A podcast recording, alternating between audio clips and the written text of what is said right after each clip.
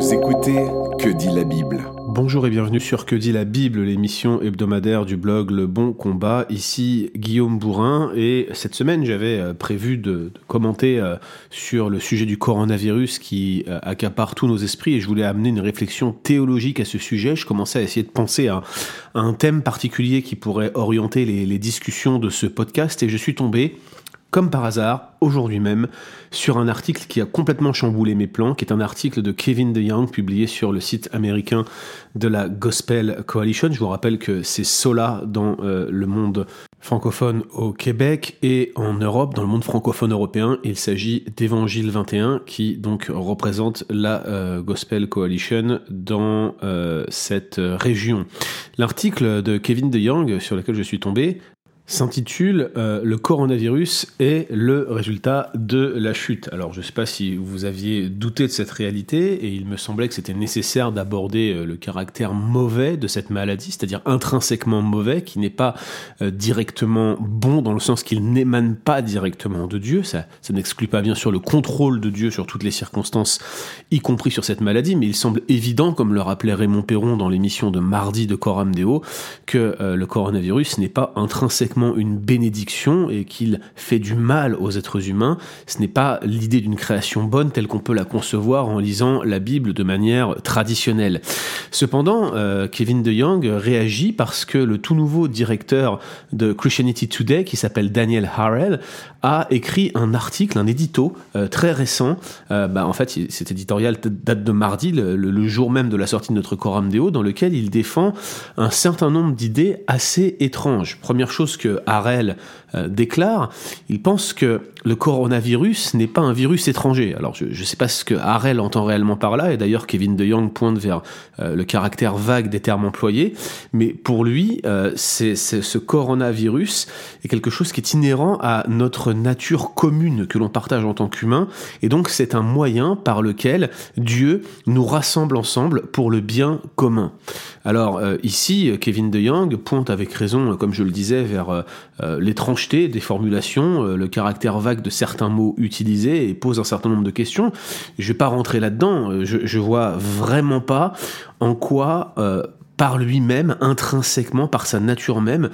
d'une part, le coronavirus partagerait quelque chose qui relèverait de notre nature, et d'autre part, il serait quelque chose qui serait bon pour l'humanité. Certes, on voit de, bonnes réactions, et on pense qu'en tant que chrétien, le mal qui est dans ce monde tourne à notre bien parce que Dieu pense le mal en bien, euh, il le conçoit dans son plan de telle manière qu'il va venir nous affecter d'une manière qui produira une bénédiction pour ceux qui se confient en lui, mais ça ne, ne veut pas dire que quelque chose qui fait du mal aux êtres humains doit être considéré comme étant intrinsèquement bon parce qu'il produirait quelque chose qui est le bien commun. D'ailleurs, je doute, euh, pour être tout à fait clair avec vous, que le bien commun soit réellement l'un des résultats euh, du coronavirus pour l'ensemble de l'humanité. Donc déjà, cette, première affirmation de Harel, c'est vrai, est assez étrange. Deuxième affirmation, celle-ci beaucoup plus classique.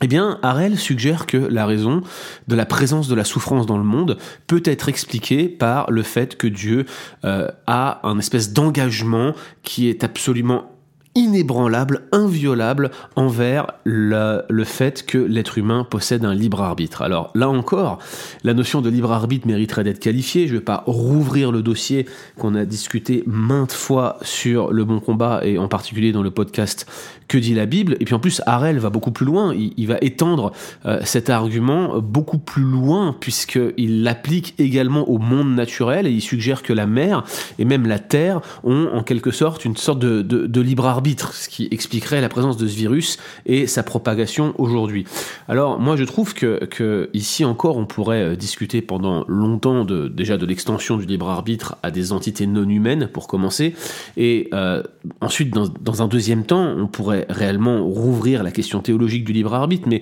ce que dit Kevin DeYoung me paraît absolument exemplaire. Il dit quand la calamité tombe sur Job, eh bien il aurait très bien pu pointer euh, vers l'activité des Sabéens, leurs attaques, vers celle des Chaldéens, vers ce feu euh, qui tombe du ciel, vers euh, cette grande tempête qui le frappe, ou même contre Satan, qui, bon, même si Job n'était pas au courant, était à l'origine euh, de, des problèmes que Job expérimentait, des décès autour de lui, de, de son propre mal qui le frappait. Mais la remarque de Job,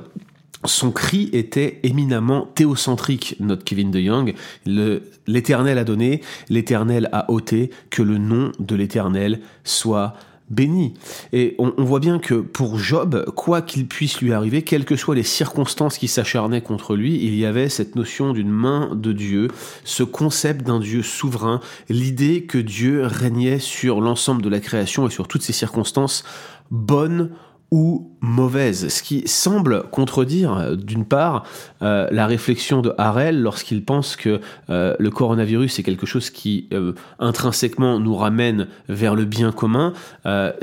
quand il confesse qu'il y aurait quelque chose qui, qui, relèverait de la souffrance et qui serait la conséquence du libre arbitre de Dieu, il exclut de facto quasiment toute interaction de l'être humain dans le monde et on est presque proche d'une forme de pélagianisme quand il fait une telle affirmation. Et la troisième, probablement la plus troublante des affirmations de Harel dans, l'éditorial de Christianity Today d'hier, eh bien, euh, lorsqu'il pose la question est-ce que le coronavirus est mauvais, eh bien, il semble répondre assez fermement par non. Et d'ailleurs, au passage, dans son article, il rejette l'affirmation de Karl Barth comme quoi euh, la bacille qui attaquait son corps à la fin de sa vie était une monstruosité qui n'appartenait pas à la bonne création de Dieu. En réalité, Harel suggère que tout ce qui est du domaine des bactéries et des virus sont parmi les premières choses que Dieu a fait dans cette bonne création et que la mort organique existait avant la chute. Harel euh, va même aller plus loin en synthétisant euh, son propos. Il va dire plutôt que, de voir la création comme quelque chose de parfait qui aurait dévié, il est meilleur de considérer que la création a commencé en étant très bonne, mais qu'elle n'était pas terminée. Autrement dit, Dieu est en train d'être dans l'action de rendre sa création d'autant plus parfaite qu'il avance vers euh, un accomplissement progressif euh, de, la manifestation de sa bonté dans le monde. Donc, trois affirmations euh, clés de Harel. Première chose, c'est que euh, finalement, le coronavirus, la Covid-19 n'est pas quelque chose qui est si éloigné de notre nature humaine et c'est même quelque chose qui est utile pour le bien commun de par sa nature même, non pas à cause des conséquences et de la souveraineté de Dieu. Deuxième chose, euh, la raison pour laquelle la souffrance existe dans le monde, eh bien, c'est euh, la manière dont Dieu euh, jalousement garde la liberté de penser, le, le, libre arbitre humain qui cause la souffrance. Et troisièmement, et ce qui est probablement le plus problématique, c'est que finalement, Harel finit par dire que le coronavirus lui-même n'est pas mauvais en soi, il fait partie de cette création de Dieu que Dieu perfectionne au fur et à mesure, par process en quelque sorte, et qui l'amène jusqu'au bout, de manière à ce qu'on puisse dire, bah, finalement, lorsque Dieu déclare que la création était bonne et très bonne, oui, elle était bonne et très bonne, mais elle n'était pas absolument parfaite. C'est une euh, position classique qui est défendue par certains défenseurs de ce qu'on appelle l'évolutionnisme théiste. Alors je sais que ce label ne plaît pas à tout le monde, mais c'est une position qui est défendue par certaines personnes qui travaillent chez Biologos par exemple, et en France des gens comme le site Science et Foi, qui a été d'ailleurs récemment endeuillé euh, par le décès de Bruno Hébert, que je connaissais un petit peu, et avec lequel j'ai eu quelques interactions, notamment sur le blog Le Bon Combat. On a une pensée pour euh, ceux qui travaillent sur Science et Foi régulièrement et qui connaissaient bien Bruno et puis aussi pour sa famille. Néanmoins, je reviens à, cette notion euh, de, création par, par perfectionnement en quelque sorte, et quelque chose ici qui, qui, me pose problème. Et ce quelque chose, c'est finalement la cohérence de la position évolutionniste théiste. Parce qu'à vrai dire, euh, on a dans l'article de Kevin DeYoung, si vous lisez l'anglais, je vous encourage à le lire et je vous le mettrai dans les liens de ce blog, on a une certaine gentillesse de Kevin DeYoung, une certaine bienveillance de sa part vis-à-vis de certains de ses collègues comme Tim Keller et les autres qu'il ne mentionne pas, qui adhèrent à une forme d'évolutionnisme théisme modéré dans lequel évidemment on ne doit pas faire des affirmations comme celle que fait Harel dans euh, son article de Christianity Today en disant que par exemple euh, les virus, les bactéries ou toutes les choses qui sont euh, reconnues unanimement comme mauvaises par les hommes faisaient partie de la création bonne. Alors c'est sûr que quelqu'un comme Harel va beaucoup plus loin que des théologiens comme Henri Blocher parce que Henri Blocher affirme que lorsque la création est déterminée, elle est parfaite, elle est bonne, elle est absolument complète, et c'est parce que euh, Harel et ceux qui tiennent une position semblable défendent, puisqu'on croit encore que, euh, Dieu va perfectionner cette création. Là, il y a un problème théologique, mais il me semble que Kevin DeYoung fait preuve de beaucoup trop de bienveillance et de candeur lorsqu'il vient analyser la position euh, évolutionniste en général, qui pose finalement le même problème, parce qu'il y a une question de logique derrière. La raison pour laquelle on peut affirmer que le coronavirus n'est pas une bénédiction, la raison pour laquelle on peut affirmer que le coronavirus est clairement une conséquence de la chute, c'est parce que la création tout entière était exempte dès le commencement, avant la chute, de toute imperfection morale et de toute imperfection organique. La Bible présente la mort dans son ensemble comme un principe qui est opposé à Dieu. C'est un ennemi de Dieu, nous dit 1 Corinthiens 15. Et ce n'est donc pas étonnant de voir la mort être introduite dans le monde comme étant une conséquence de l'introduction du péché dans le monde. Et la Bible déclare que cette introduction du péché est la responsabilité d'Adam. Je vous renvoie vers le chapitre de Romains 5 qui euh, mériterait un podcast à lui tout seul. Là où je trouve que la position de Harel pointe vers les propres contradictions euh, des théologiens qui défendent une forme de compatibilité entre l'évolution et les récits de la création dans la Bible, eh bien, c'est que ceux qui défendent une telle thèse sont obligés à un moment ou un autre d'affirmer que quelque chose qui est déclaré par Dieu comme étant mauvais appartenait à la création bonne. Effet,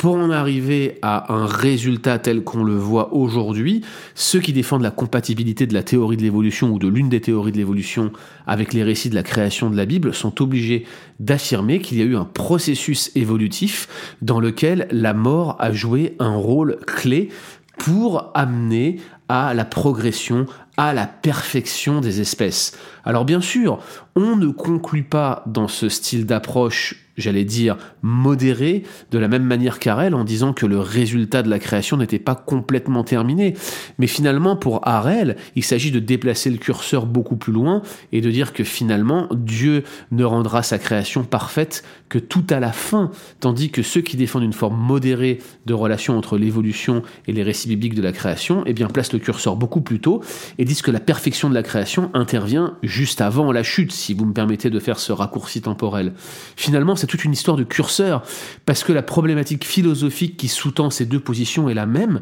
Cela implique que quelque chose de mauvais aurait existé avant la chute. Et cela, bien sûr, les textes bibliques ne peuvent s'accorder avec. Alors qu'est-ce que j'essaye de dire en réalisant ce podcast? J'essaye de vous dire que le seul et unique moyen d'affirmer de manière théologiquement fiable et cohérent que le coronavirus est bel et bien une conséquence de la chute, que le coronavirus est un corollaire de l'attitude de l'homme dans cette création, que le coronavirus est intrinsèquement mauvais, même si il est soumis au contrôle absolu de Dieu. Le seul moyen de défendre cette thèse, c'est d'accepter que le récit biblique dépeint une création parfaitement bonne avec l'ensemble de ses composants qui étaient parfaitement bons et donc que par conséquent la mort n'existait pas avant la chute. Parce qu'en réalité, si la mort existait avant la chute, alors chacun de ces virus et de ces bactéries, même les plus mortelles, Ebola, coronavirus, SARS et tous les autres, pouvaient très bien exister d'un point de vue logique